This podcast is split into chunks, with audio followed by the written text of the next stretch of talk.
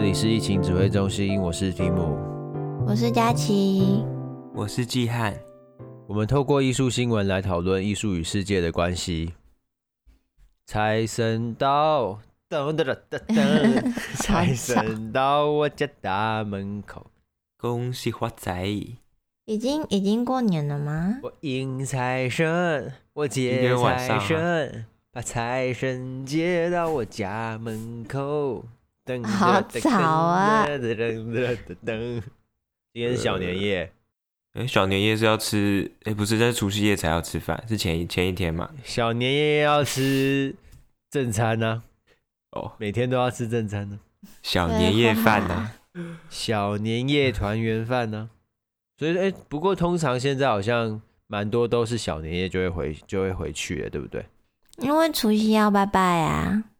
除夕要跟家人 say goodbye，不是哦，哦，除夕要拜拜哦，嗯，除夕就大扫除加拜拜，然后晚上就吃饭这样，所以通常会前一天回家。拜拜就是中午就已经开始，那些菜就是放着吧，然后你吃的时候就是凉的啦。没有啊，会热好不好？啊，是这样子吗？再热会再热一次吧的意思吗？会啊，会再热啊，而且晚上因为要放在那边拜啊。没有没有，就是中午。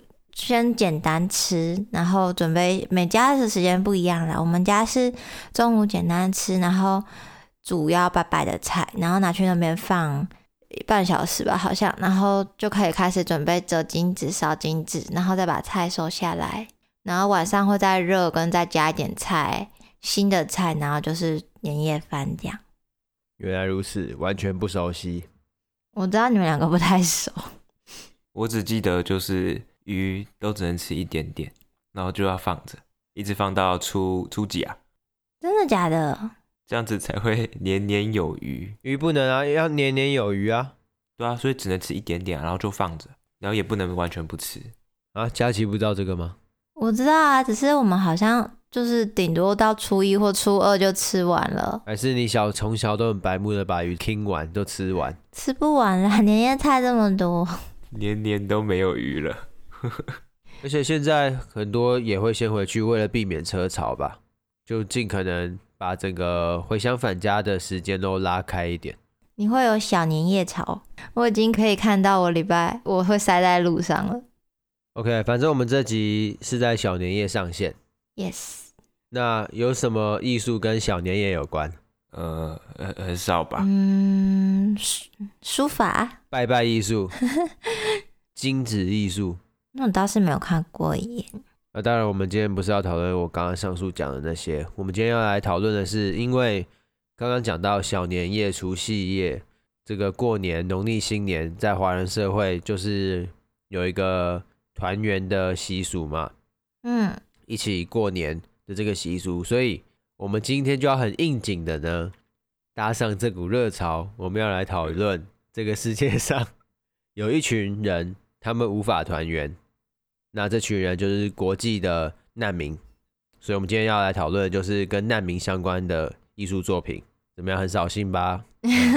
好了啊，不要因为这样现在就不听下去，我们还是不会聊得那么痛苦啦。一开始会比较放松一点。怎么样？欢迎你现在，你现在现在在返家的路上吗？你还塞在路上吗？就现在打开来跟车上的一起听。啊，如果你已经在家里面，你就播给全家听。你们就在团圆的时候很开心，有没有？我们就一起来听听看那些 没有办法团圆的一些艺术作品，我们就会更加珍惜现在我们所拥有的，很有意义吧？不错，还不错，还不错。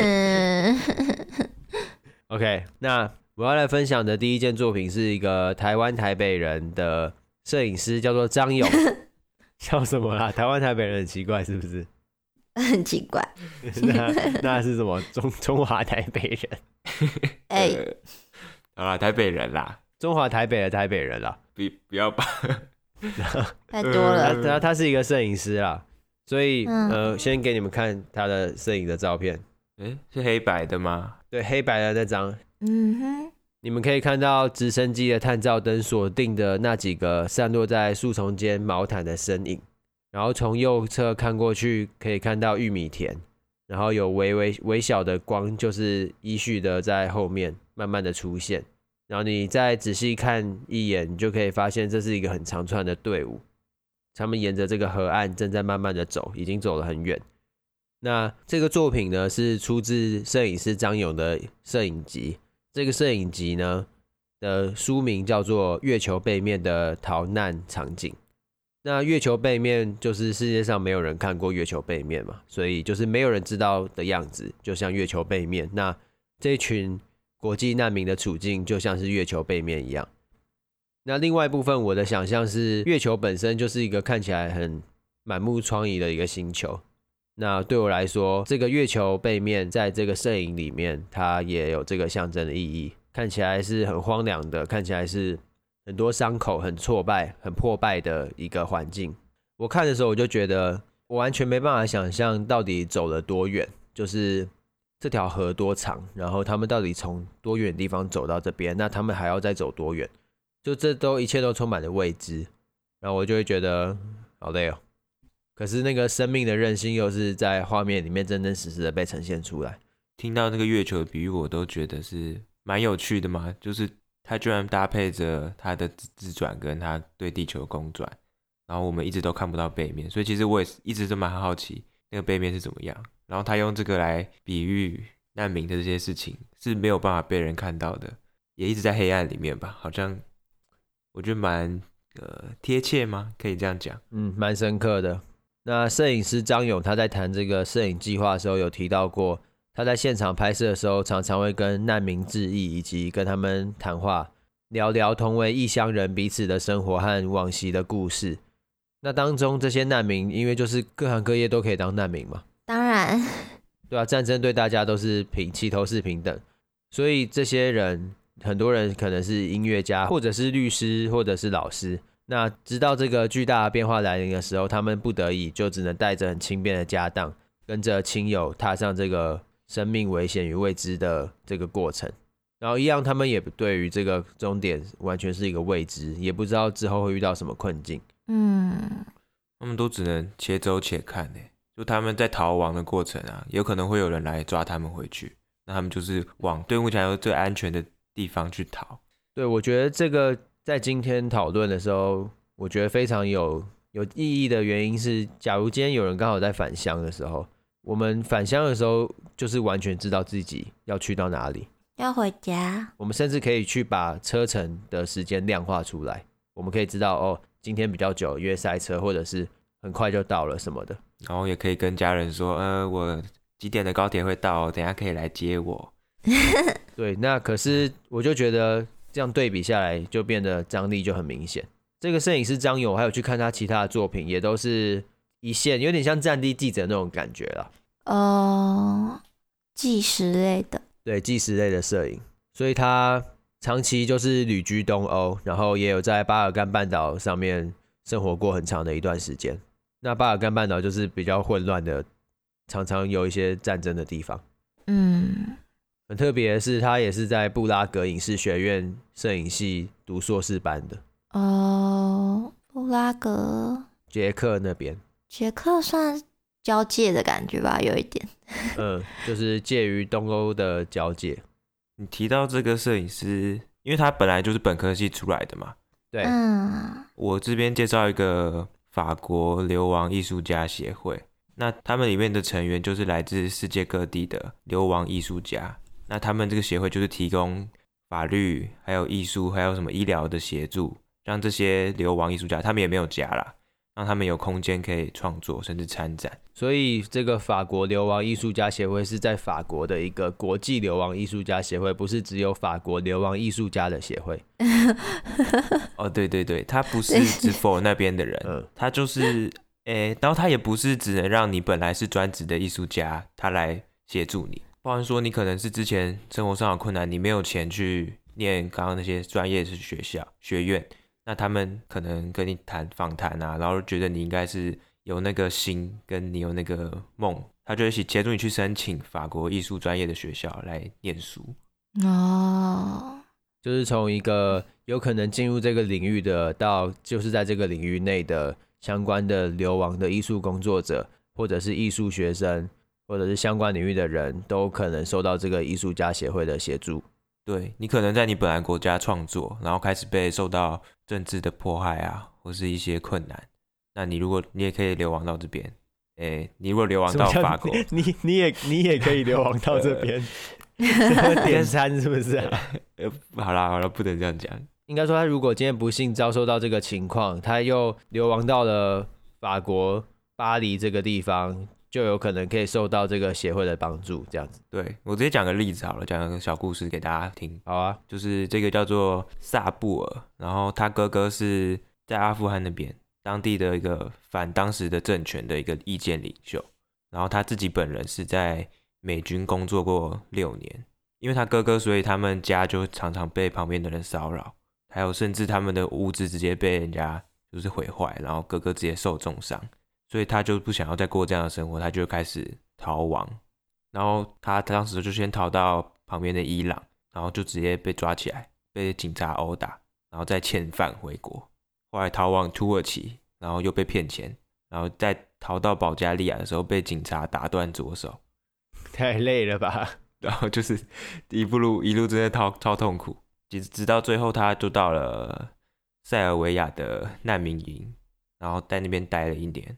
只是其实他就逃了那么累之后，他其实，在那一年，他就是拍难民营的一些日常。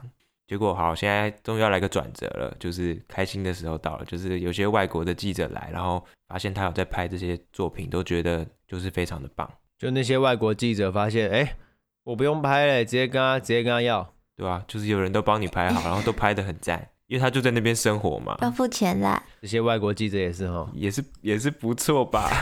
才才不是这样。好了，所以结果他就就帮他用他的名义去投稿到一些杂志，所以他就打开了他的知名度。然后后来就有一个有个志工就把他藏在后车厢，然后跨越边境，把他带到欧洲了。也太也太夸张了。然后就进到我们刚刚讲的法国。所以他们家因为哥哥是反塔利班政权的意见领袖。对，所以整个家就常常受到骚扰，然后他自己逃走。那他们家人后来状况是什么？他哥哥应该还是在当地继续领导那些反政权的人。太强了吧？那就是他的他毕生的一个目标吧。他就是在做那件事情，他就只有自己逃了。所以他逃到后来到法国之后，他就有申请那个签证。嗯，不过带着那个签证发下来之后，他就是听到那个消息，就是他的那个大哥。在被攻击的时候就去世了，然后后来就是他的父亲也接连去世，所以他其实是蛮感慨的。剩他一个吗？应该是，他就翻他手机里面的照片，然后看着看着就说：“我拿到了签证，但是失去了家人，就这也没什么，没什么好庆祝的啦。就是假如我可以好好的、安全的生活，那谁想要拿这个签证？对吧？如果能够好好的生活的话，谁没事会想要拿难民签证？对吧？谁谁想要逃亡？”嗯，其实看到他们的访问说，其实大部分人不会想逃这么远，他们其实都很希望是可以在自己国家附近就好，因为他们一直想说哪一天可以回家。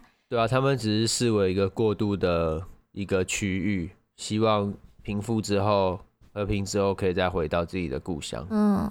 不过他旁边的国家也都是蛮动荡不安的啦，也才是因为这样，他才会抱持着希望去法国啦。那他后来就是持续的替难民做一些拍照，让外界的人能够更理解难民的处境哦。然后法国流亡艺术家协会的创办人来跟他见面的时候，就是邀请他加入的时候，萨布尔他自我介绍说，我是来自阿富汗的难民，然后那个创办人叫做西北，他就直接纠正他说。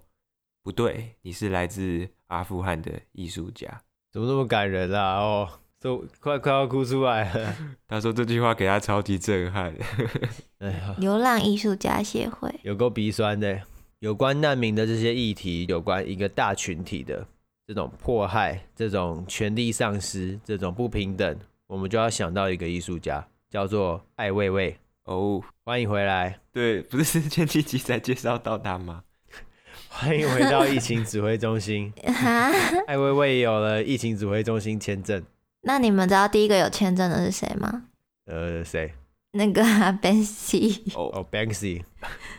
我本来今天还有要选 Banksy 的东西，想说不行，太多 Banksy 了，换人，换人，换人。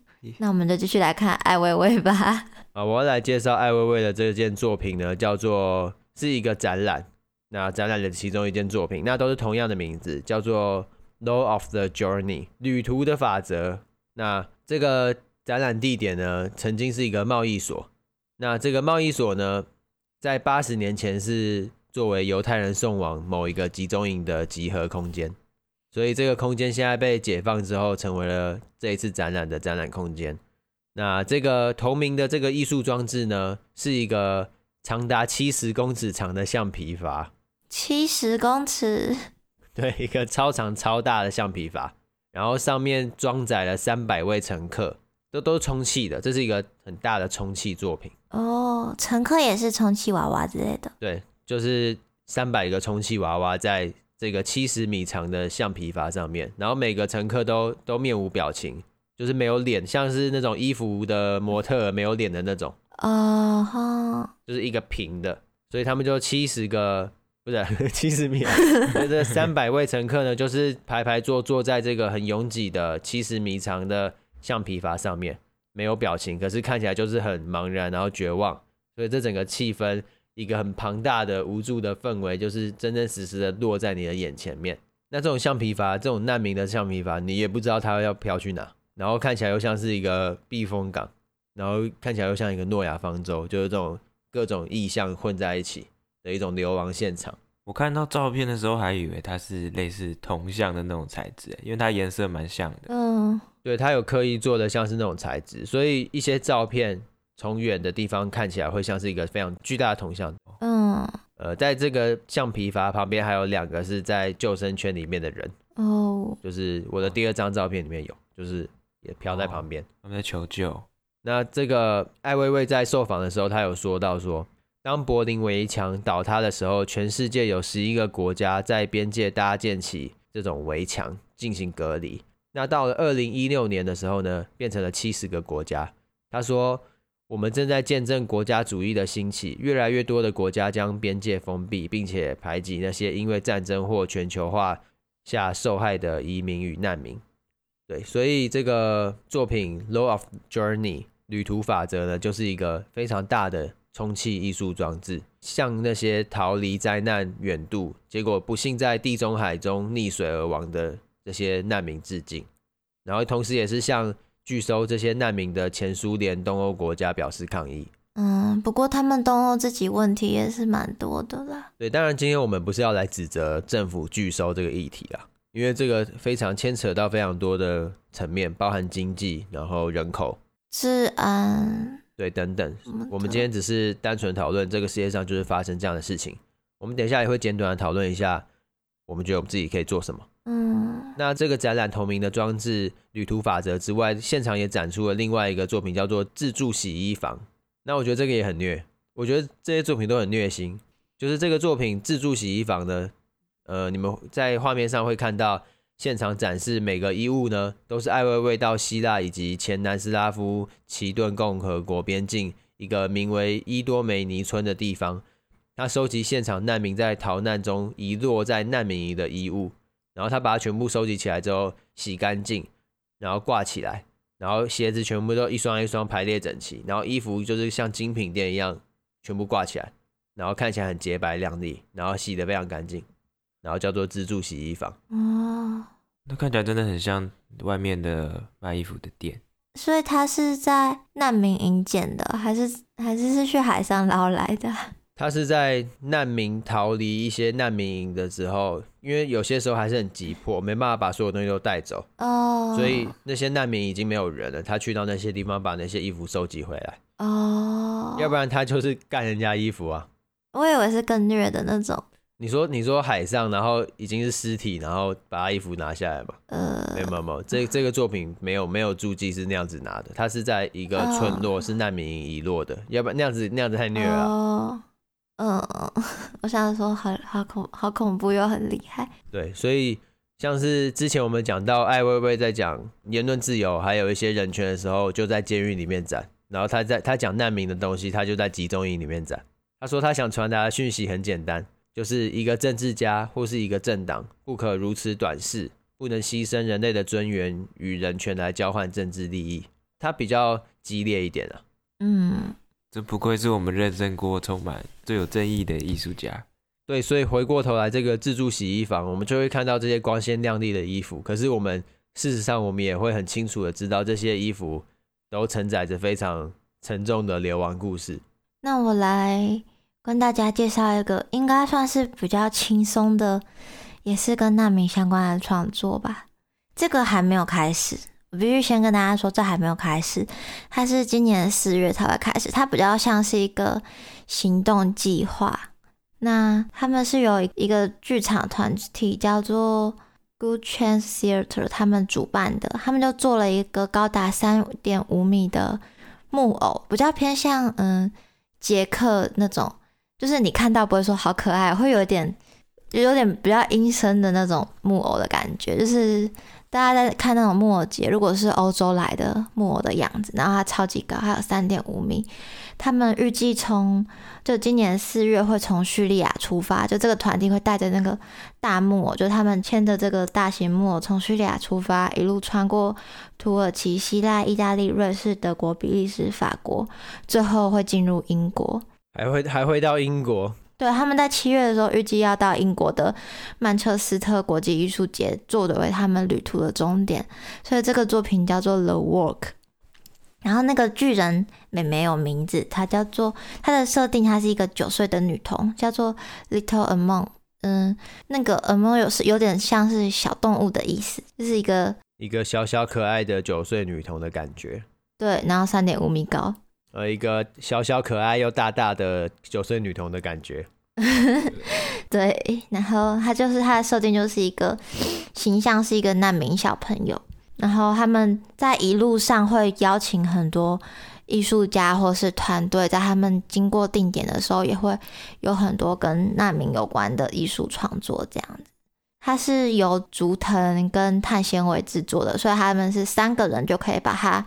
操作起来，就有一个人会在他的身体里面踩高跷，另外两个人就是动他的手臂这样。啊、踩高跷？哦，我以为木偶是直接拉着走，然后用其他方式支撑，嗯、结果是真的有一个人要在里面这样走。嗯，他是真的像在走路，很厉害，一件很大的作品。什么？破音了啦。然后四月从叙利亚慢慢走，一直走到七月的。英国曼彻斯特国际艺术节，可是我我觉得应该比较像是在某些地方是定点是走路，然后其他因为应该还是会有一部分是用运送的。了解，像是法法国到英国应该不可能直接走过去。所以你说她是一个九岁女童，那她走这段路程，她有什么目的吗？呃，她的设定是她要去找她妈妈啊，就是她要横跨八千公里，然后七十多个城镇，她她的。目的比较像是要去找他的妈妈这样子，这、哦、就是有一个故事线的感觉。嗯，而且他特地用儿童的角色，就除了难民这个议题以外，他还要强调，就是在世界上还有很多儿童，就儿童大家已经觉得是已经很脆弱了，何况是这些失去家的儿童，然后又在这些疫情之中，他们是又更是脆弱的存在。怎么办啦？搞成这样。不过这个 这个还没有开始，所以他们现在的官网你可以点进去，你也可以去赞助他们，跟一些还有一些方案，这样就是如果大家有兴趣的话，可以去他们的网站看。哦感觉我们可以带到一些光明面，就是我们可以怎么做了，不然再这样下去，大家都要哭的。嗯，你可以抖内抖内小女孩。所以像这种难民的议题，有些人会对他们有一些误解，就是觉得他们乘着这个战争难民的这个头衔、这种标签，就想要逃去西方过好生活。可是像刚刚佳琪有讲过，他们其实就只是想要离他们原本国家比较近的区域而已，才可以在一些状况允许的时候尽快重回家园。毕竟还是想回家的吧？为什么会让大家觉得他们会想要逃去一些？比较遥远的西方，就是因为周边的国家没有办法收留，所以他们只能一直越跑越远，才会有这种印象。而且周边也都不是很安全。对，而且另外一个就是说，很多人会以为就是比较富有的国家就会收容很多难民，可是其实也没有。嗯，就是是以人均 GDP 在全世界排名中到第一的非洲、亚洲和中东国家，就承载了。绝大多数的难民，而这些国家也本来就也没有足够的资源。哦，所以难民最大的收容国家，并不是这些攻占媒体版面的西方国家，也不是长时间在自诩这些人道主义的西方社会。老实说，所以其实是后面的国家收比较多吗？以贡献比率来计算，哦，的确是，对，所以常常在争吵这些收容难民带来的问题，就是，嗯，可能要想一想，就是没有人会想要被迫离开熟悉的舒适圈啊。讲到这，就想到我最近搬家，我我没事，我也不会想要搬家，虽然我这是很微小的搬离舒适圈，而且我现在也还是很舒适，可是光是这样，我就已经很能够。某个程度上的理解，嗯，不会有人想要被迫离开熟悉生活圈这件事情。对，而且他们的离开不是只是换到一个地点，是没有收入，然后没有身份，而且还有语言什么的一堆问题，就一无所有啊。所以我们可以做什么？有一篇文章截取自《天下》杂志的一篇文章，有讲到欧洲的难民危机，我们可以做一些什么？有讲到六点。第一点就是深入了解这场全球危机，就知道一下难民的定义到底是什么。对，然后不要对他们有，我觉得不要对他们有误解，我觉得这点很重要。对啊，他们其实也都跟我们一样啊，嗯、只是他们身处的环境是像刚刚讲的那个，就是他可能受到政治的迫害什么的，我们只是比较幸福一点。对，另外一部分就是刚刚有讲到，虽然媒体焦点很多在欧洲，可是其实有很多难民是逃往中东国家的。像是黎巴嫩这个小国就承载了非常非常多的难民，这就不会是媒体想要说的。而且他们本身媒体声量也不会很大。没错。再来呢？再来就是捐款给有影响力的组织。哦，这个要小心呢。对，这个这个是第一是你要有能力，不要不自量力，量力而为。嗯。第二就是要做好资料，有很多组织都会协助难民，然后。这些都是几乎都是全靠捐款运作的，不过还是要做好资料。嗯，不要捐给奇奇怪怪的地方哟。第三，支持规模较小的草根运动。除了非政府组织外，也有很多小型运动做出了极大贡献。例如刚刚佳琪讲的这个，嗯，它就算是一种草根运动。有些也是一次性、一次性的运动，不是一些组织长期性的这种也，也也是可以受到支持的。应该说，小小的那种运动更需要你的支持，因为大型的活动行之有年，他们其实都有蛮多固定的赞助的企业了。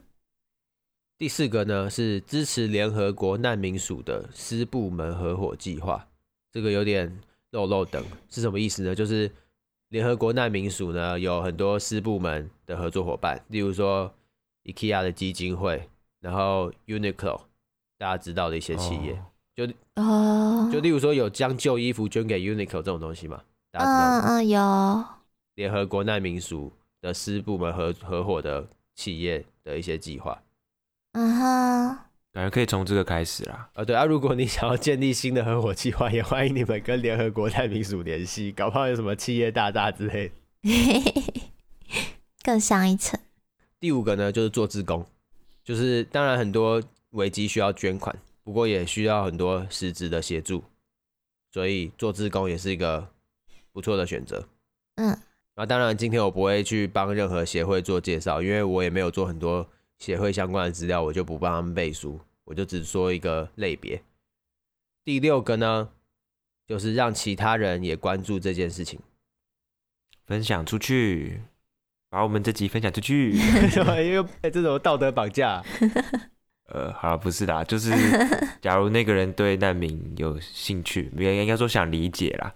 然后如果他不知道怎么开始的话，也可以从我们这集 podcast 开始，耶、yeah。所以以难民危机而言，就我觉得最最恐怖的就是不发一语，就什么都不讲，你就不讨论这些东西，觉得不关自己的事情，每件事都是这样吧？对，我觉得国内可以先不要关注一些太无聊的事情，有些东西真的太无聊了，就可以去多多往外看一下。当然，我们还是要顾好自己。我不是说不用顾好自己，可是就是可以多多关注一下、关照一下左邻右舍，在自己的能力范围之内，在自己的社群中可以带动一些相关的讨论。我觉得这个都是一点点、一点点可以让这个世界变得更好的机会。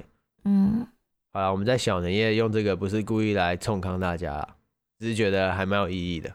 嗯，说不定可以把压岁钱捐出去之类，还没拿到就说要捐，哇，这是一个买空买空红包。呃，没有压岁钱。不过的确在现在先讲比较有可能，假如拿到钱了，说不定已经花掉了，还来得及呀、啊，还来得及。对，所以你现在如果你是有红包的，你就先现在就跟要给你红包的人说，不用给我，你拿去捐就好。然后就哦，太 man 了吧？不行啊，会不会暗扛掉啊？你说什么这么黑哦？对啊，对啊，一定要自己拿去捐，大家亲手拿到钱才可以。哦，好好，我的涉世未我涉世太浅。嗯，我这水这么深是不是？红包红贵圈真乱、嗯。对啊，对啊，对啊。哎。好了，大家还是可以开心的去找家人团圆。对啊，我不是说不是要大家带着罪恶感，他们一口饭都能吃，一边吃一边哭，然后穿新，然后穿新衣服。可能也不要在年夜饭的时候讲这些话，因为可能之后有有时 时机正确的时候，不要在年夜饭的时候讲。可以对，还是可以挑一下时机。我们我们像我们挑这个时机就是非常完美，自己在那边讲。就祝大家新年快乐哟！大家祝大家新年快乐。恭喜发财，把钱捐给需要的人。拜拜，拜拜，大家拜拜。